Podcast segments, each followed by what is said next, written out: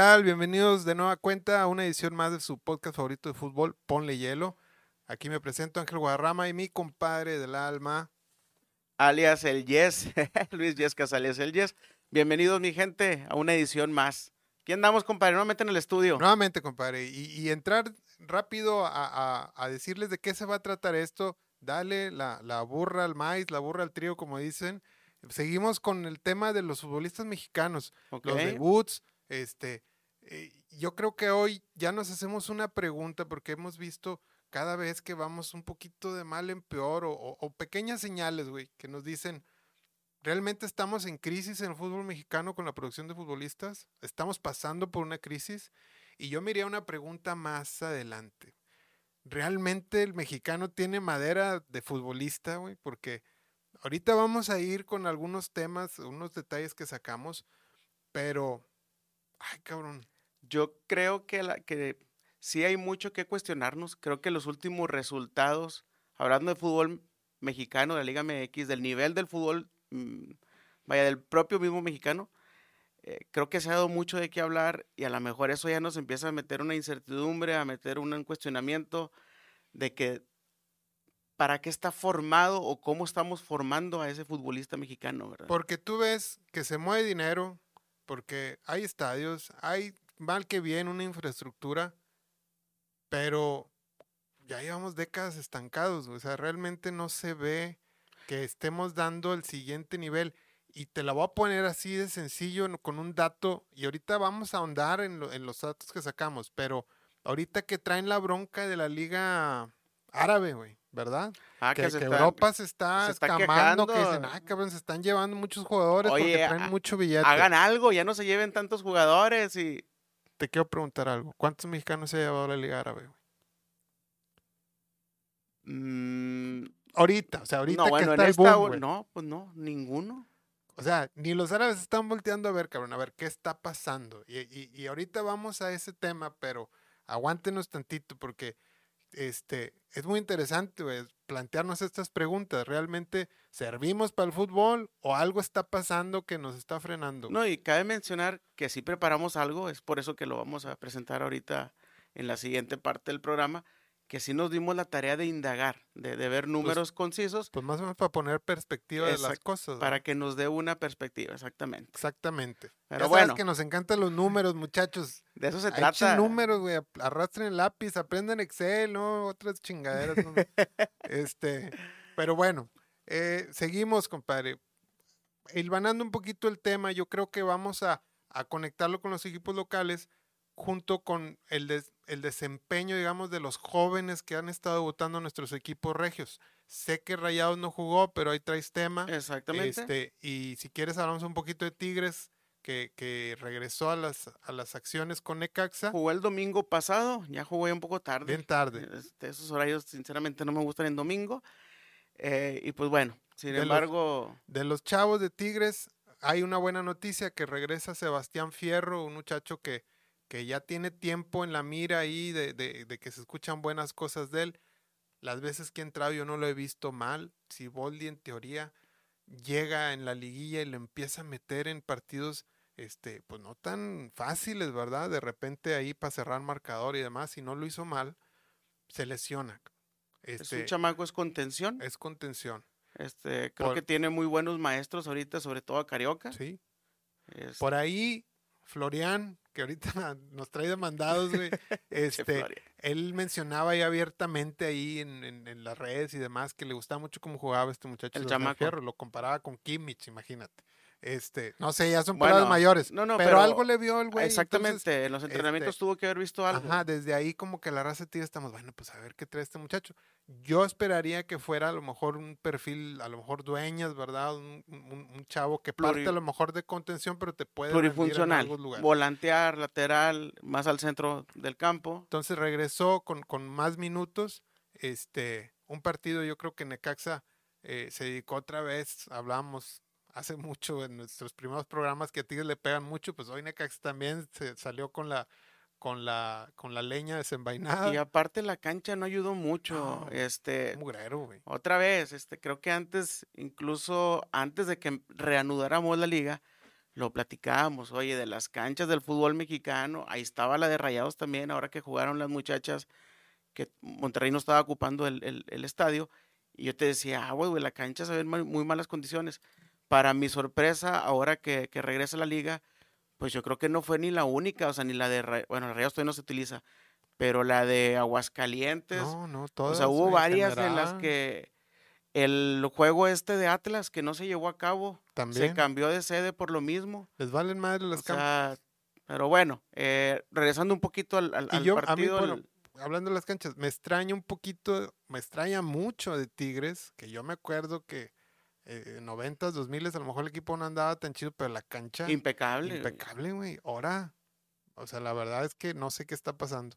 Yo creo que se están perdiendo ahí también varios, eh, pues no sé, revisiones que debiéramos de hacer para que realmente tengamos un partido o un fútbol de calidad. Pues que es lo importante, el terreno, este, hombre, pero bueno. Algo está pasando ahí. Este, entonces, yo digo, hablar del, del, partido, pues muy en general, a mí en general no me gustó mucho el funcionamiento del equipo el primer tiempo, o sea, a pesar de que, que, que Necaxa no, no, no puso gran resistencia, pero tuvo alguna que otra llegada de peligro, nada más porque los muchachos pues no, no traían la puntería fina.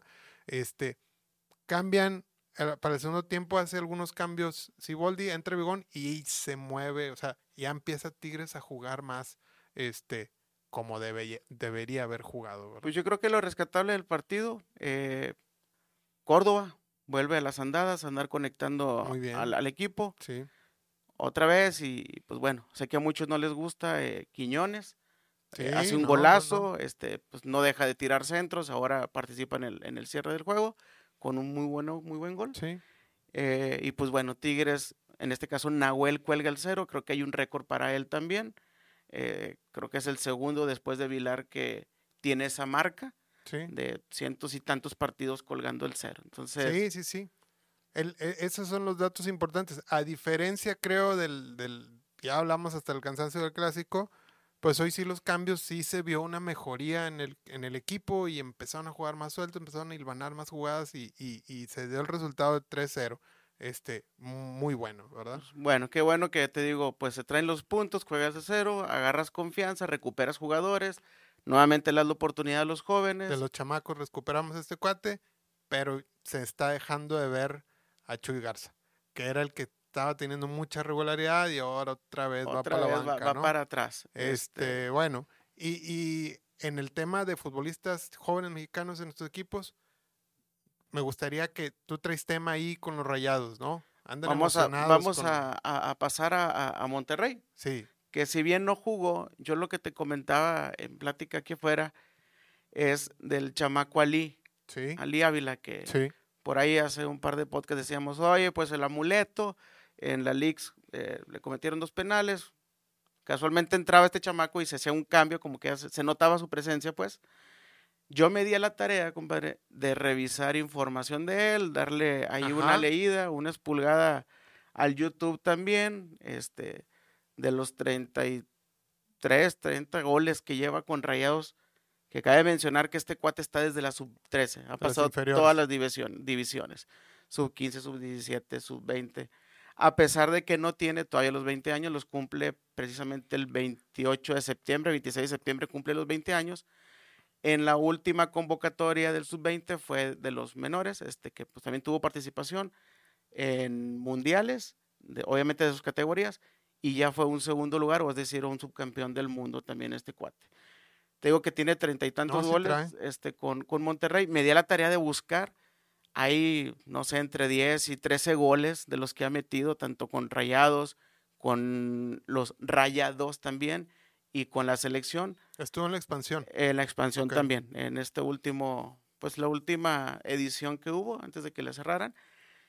Veo que es un jugador que tiene potencia, un jugador de espacio largo. Eh, Vi que metió goles con izquierda, con derecha, con cabeza. Incluso me, me, sorprendió porque vi también por ahí en tiros libres. No quiero decir que es una joya, que es un crack. No, creo que es un jugador que tiene muchas condiciones, que es el momento ahorita para poderlo pulir. Creo que el Tano lo debiera de aprovechar más. Y él como jugador, que pues ahorita yo también ya no quisiera decirles chamacos, ya va a tener 20 años. No, ya, ya.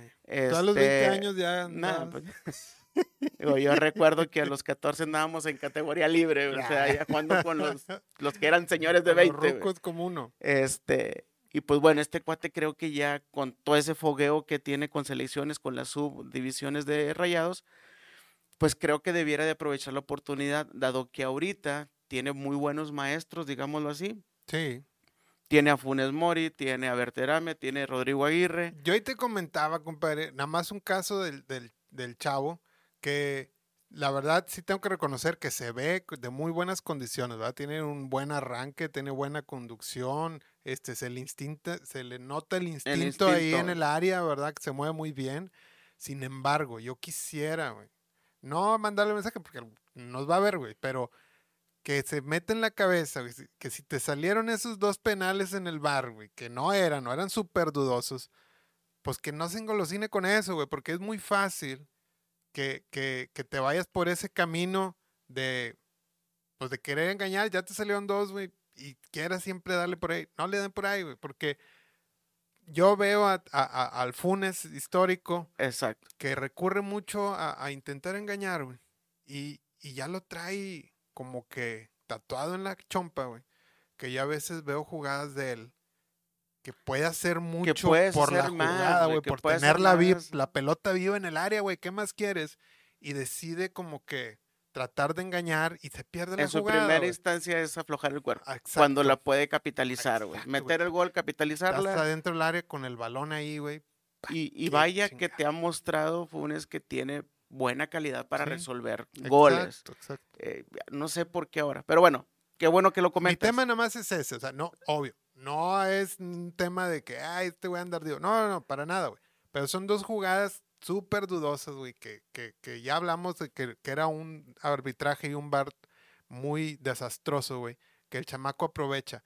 Yo quisiera que no se fuera por ese camino, Exacto, qué, bueno que lo comentas como ejemplo. Oye, si ya tenemos referencias de Funes Mori, tanto buenas como malas, pues agarra lo bueno de ahí, güey. Y de lo malo, pues que te sirva como lección, güey. Oye, no te vayas por ahí, chamaco. Eh, trata de aprovechar tu físico, güey. Trata por- de aprovechar la forma en que Rogelio define, pues Sí, mira los videos. y- y sobre todo, güey, porque si su mira está en, en sobresalir y En- progresar, Exacto. vas a llegar a ligas más pesadas con arbitrajes ahora sí chingones que haces eso, güey, y, y no, ni, ni- olvídate, güey. Y fíjate, y digo, simplemente digo, otra vez comparando, no me voy a ir hasta Europa, que el arbitraje es bien diferente, ahí a las faltas algunas ni las marcan, o sea, les dejan seguir la jugada. Simplemente ahora, y tú también lo veías en la League's Cup, había ciertos partidos que desde arranque andaba bien intenso el de los gringos o lo- la- Sí. los, los equipos americanos y no te andaban buscando hacer tiempo, andaban buscando la portería. Entonces creo que... Y físicamente y muy física- y fuerte, potencialmente la condición. Exacto. Entonces, me voy a regresar un poquito y nada más para concluir la idea que te, que te comentaba yo con este chavo, con, con Ali. ¿Por qué nuestros procesos debieran, son, mejor dicho, de cuando le empiezas a dar minutos a los chavos, se los da siempre en el segundo tiempo, los últimos minutos? ¿Por qué le das 10 minutos? ¿Por qué le das los últimos 5? ¿Por qué aprovechas eh, que vas ganando y quieres hacer tiempo? Y bueno, voy a hacer este cambio, güey, con tal de, de darle minutos, aún sea un minuto y lo, lo- metes. ¿Por qué no cambiamos esa manera eh, de, de darle la oportunidad para poder dar esa formación al jugador? Y ahorita, por ejemplo, en el caso específico de Rayados, está lesionado Rodrigo y Berterame. Están Sí. lesionados. Lo del desgarre de Rodrigo creo que se volvió a resentir entre O semana. sea, tú dirías, ya mételo de inicio, Exactamente. y, y pero no es para concluir, o sea, para armar la idea. Si ahorita Rogelio ya nos demostró que no anda, que todos conocemos su plan, ya sabemos hasta dónde puede llegar, pero si ahorita no la trae, dale chance al chavo este de titular, güey. Empieza a darle los minutos, que empiece a sentir la presión para que se vaya soltando. Yo te voy a decir Ahorita que tienes jugadores que te pueden arropar, tienes a un jugador atrás de ti como es Canales de, de- de experiencia europea, pues dale la oportunidad. Si las condiciones que trae el chamaco son más del estilo de juego que busca Fernando Ortiz, pues aprovechalo, güey. Ahorita empieza con esa, esa oportunidad que le puedes brindar. Ya vimos que el torneo ahorita, con este nuevo formato, te da la oportunidad de que ganando 6, 7 juegos, pues con eso lo libras para calificar, güey. Vaya, dado la mediocridad del formato. Entonces, yo quisiera que se aprovechara esa oportunidad en la cual ahorita dices, déjame experimentar, güey, déjame darle la oportunidad de desarrollarlo, pero ya como titular, güey. Yo te entiendo. y al final del día, si Rogelio va a agarrar un poquito de banca, pues creo que a la hora que le des la oportunidad a él, pues lo va a querer aprovechar, güey. Es que son dos cosas, güey. El, torneo corto, este, es en chinga. O sea, tú tienes que tratar de asegurar resultados rápido, güey. Y, y un club como Monterrey, pues también. O sea, más.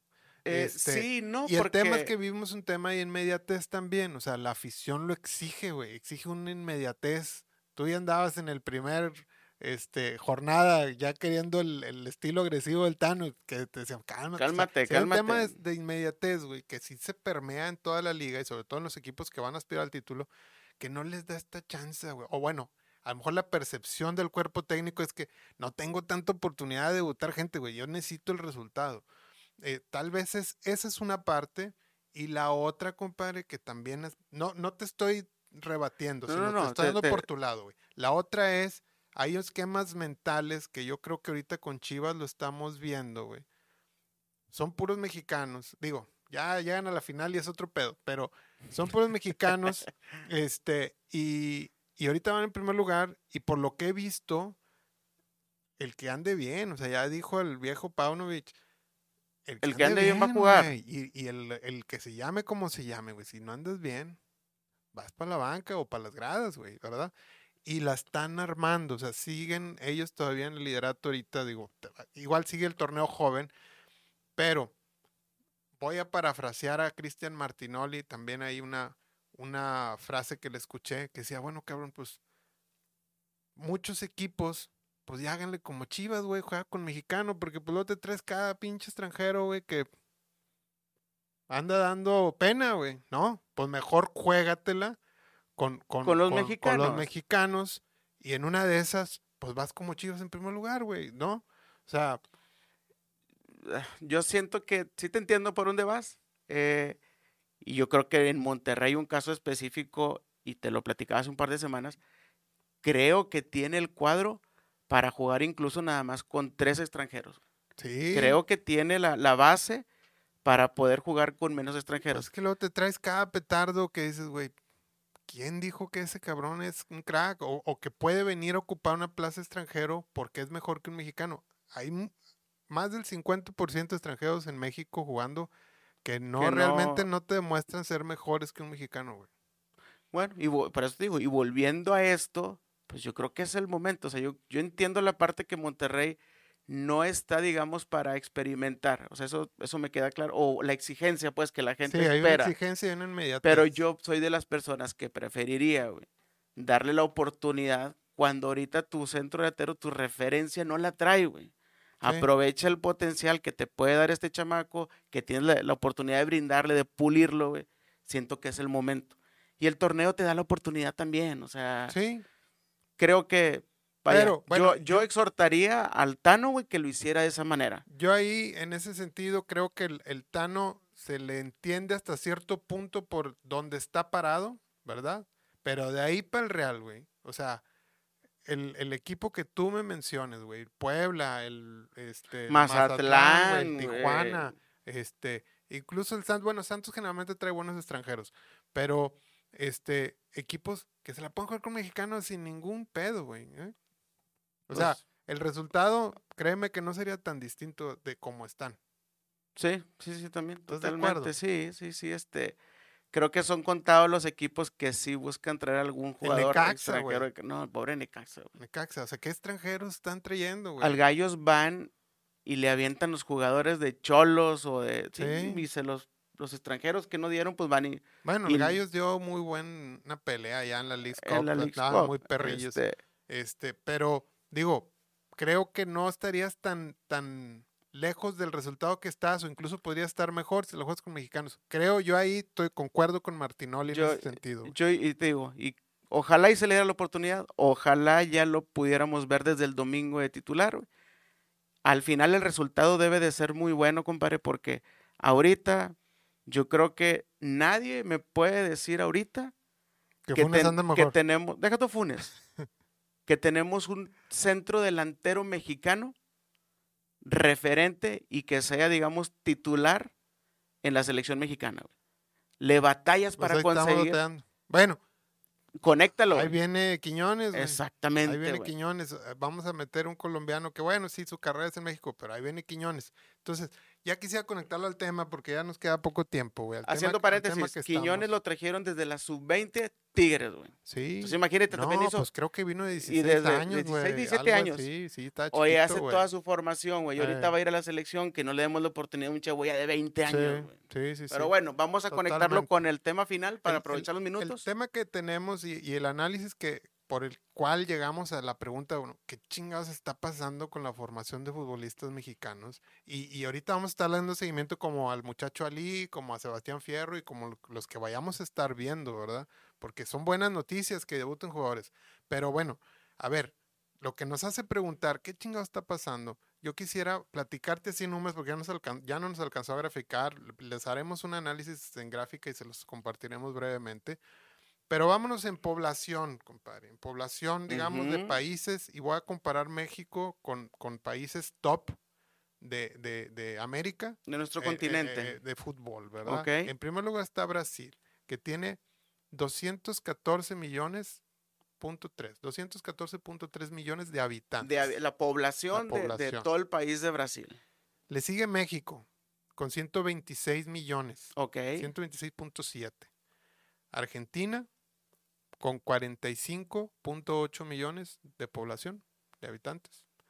Y Uruguay con 3 millones 400. Somos más aquí en... En Monterrey somos más del doble ¿ah? este, que, que, simple, el, que simplemente el, el total del país de Uruguay. Ahora, la comparativa, aquí voy a hacer la comparativa, les voy a explicar en qué consiste el número.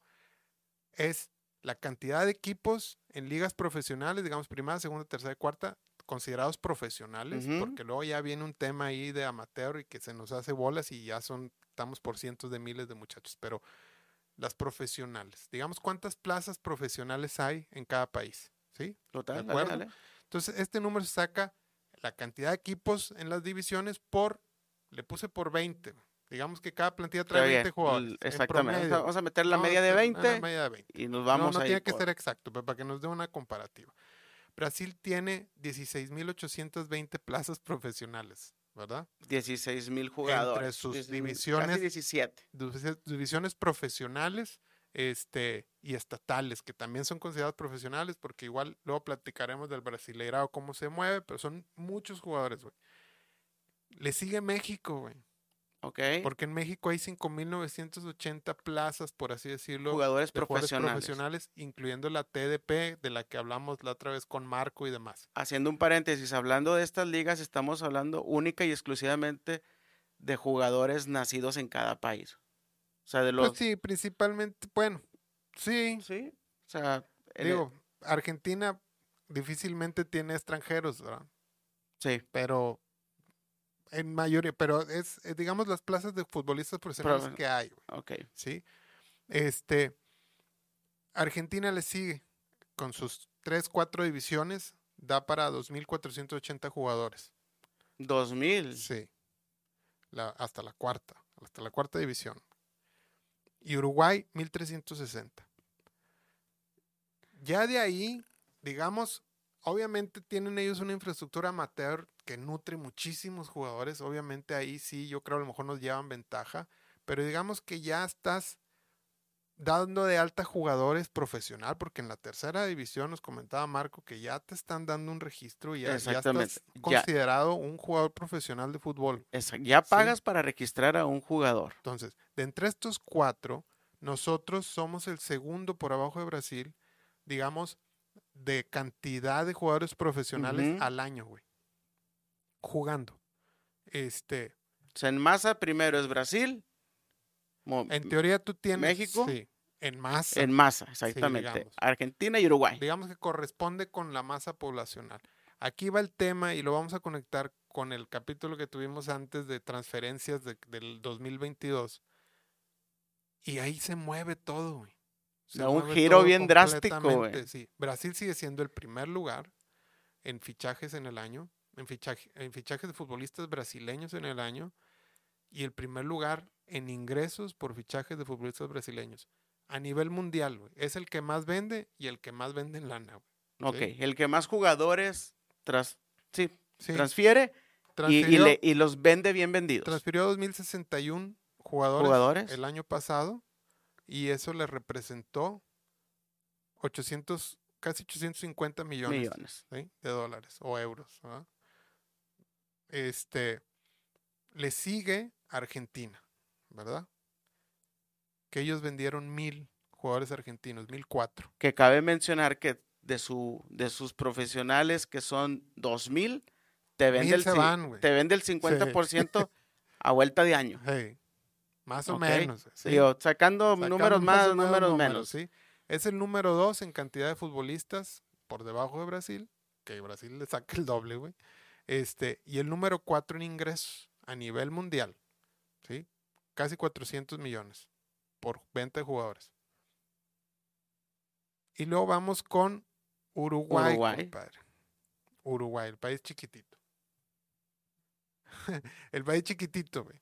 Esos güeyes venden 358, vendieron 358 jugadores uruguayos, Ok.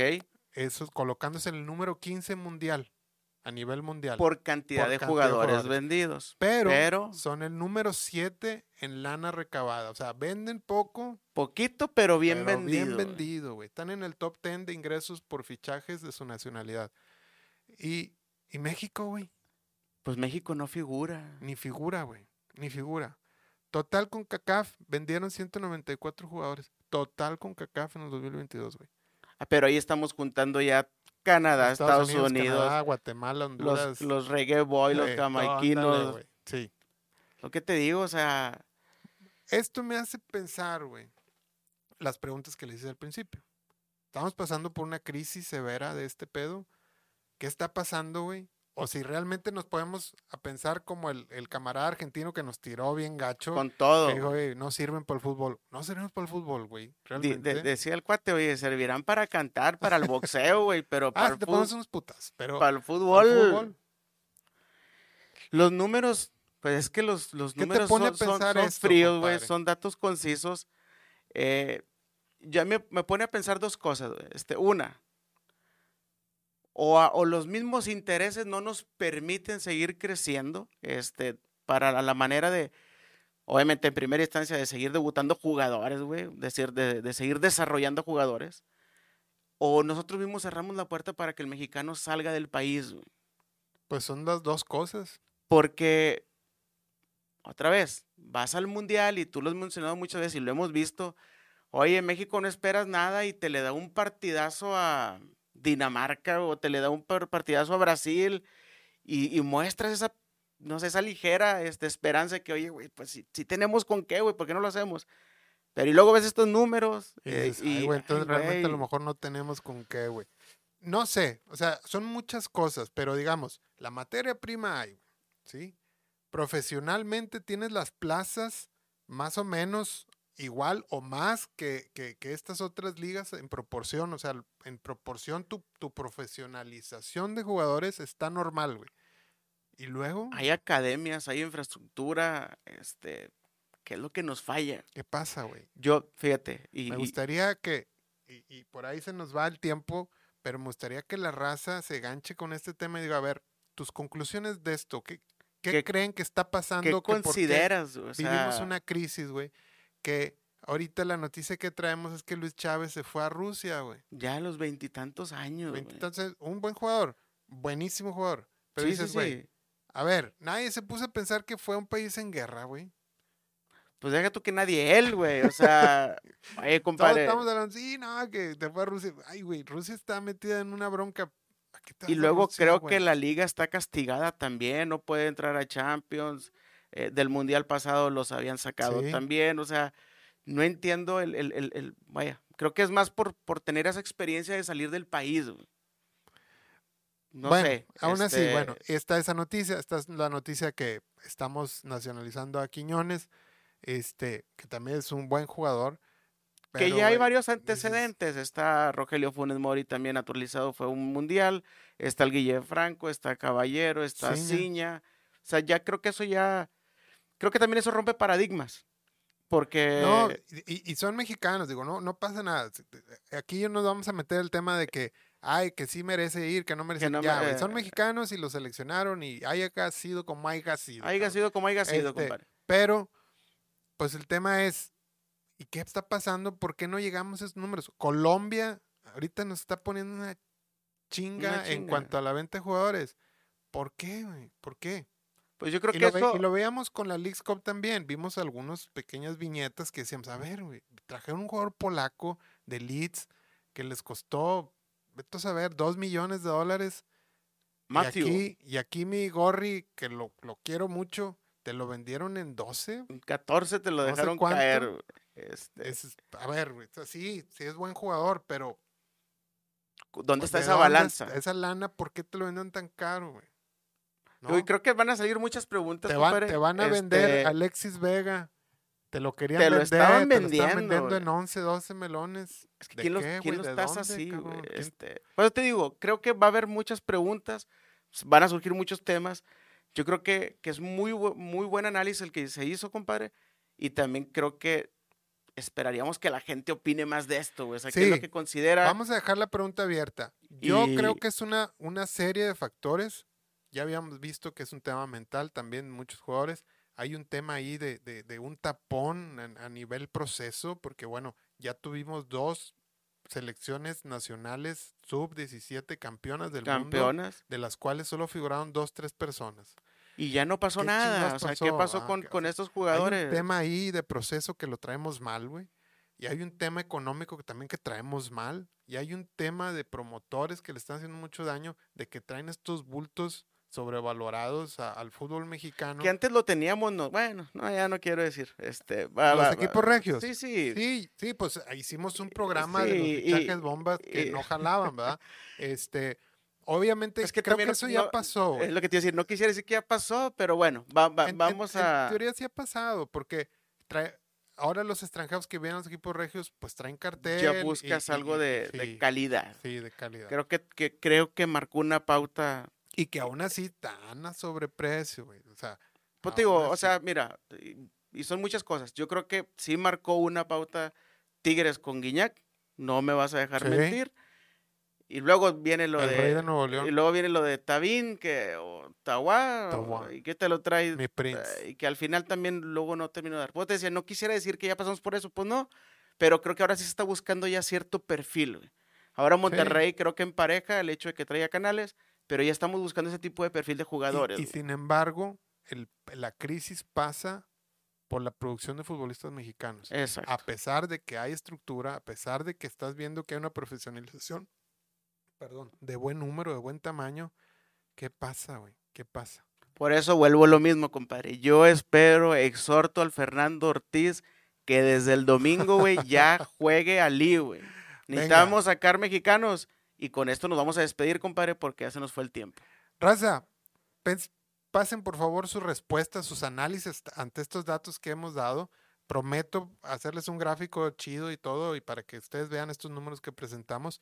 ¿Qué está pasando con el fútbol mexicano, con la generación de futbolistas mexicanos? ¿Estamos en crisis o realmente no servimos para esto del fútbol? O ahora con, con el nuevo decreto de la bomba, el, el, el, directivo de la federación, vamos a cambiar todo esto. Vámonos, compadre. Dios te oiga, compadre. Claro que sí. Primero Dios, mi gente de Ponle Hielo, por favor, sigan compartiendo, no se les olvide darle like y dejen sus comentarios. Ponle Hielo. Hielo.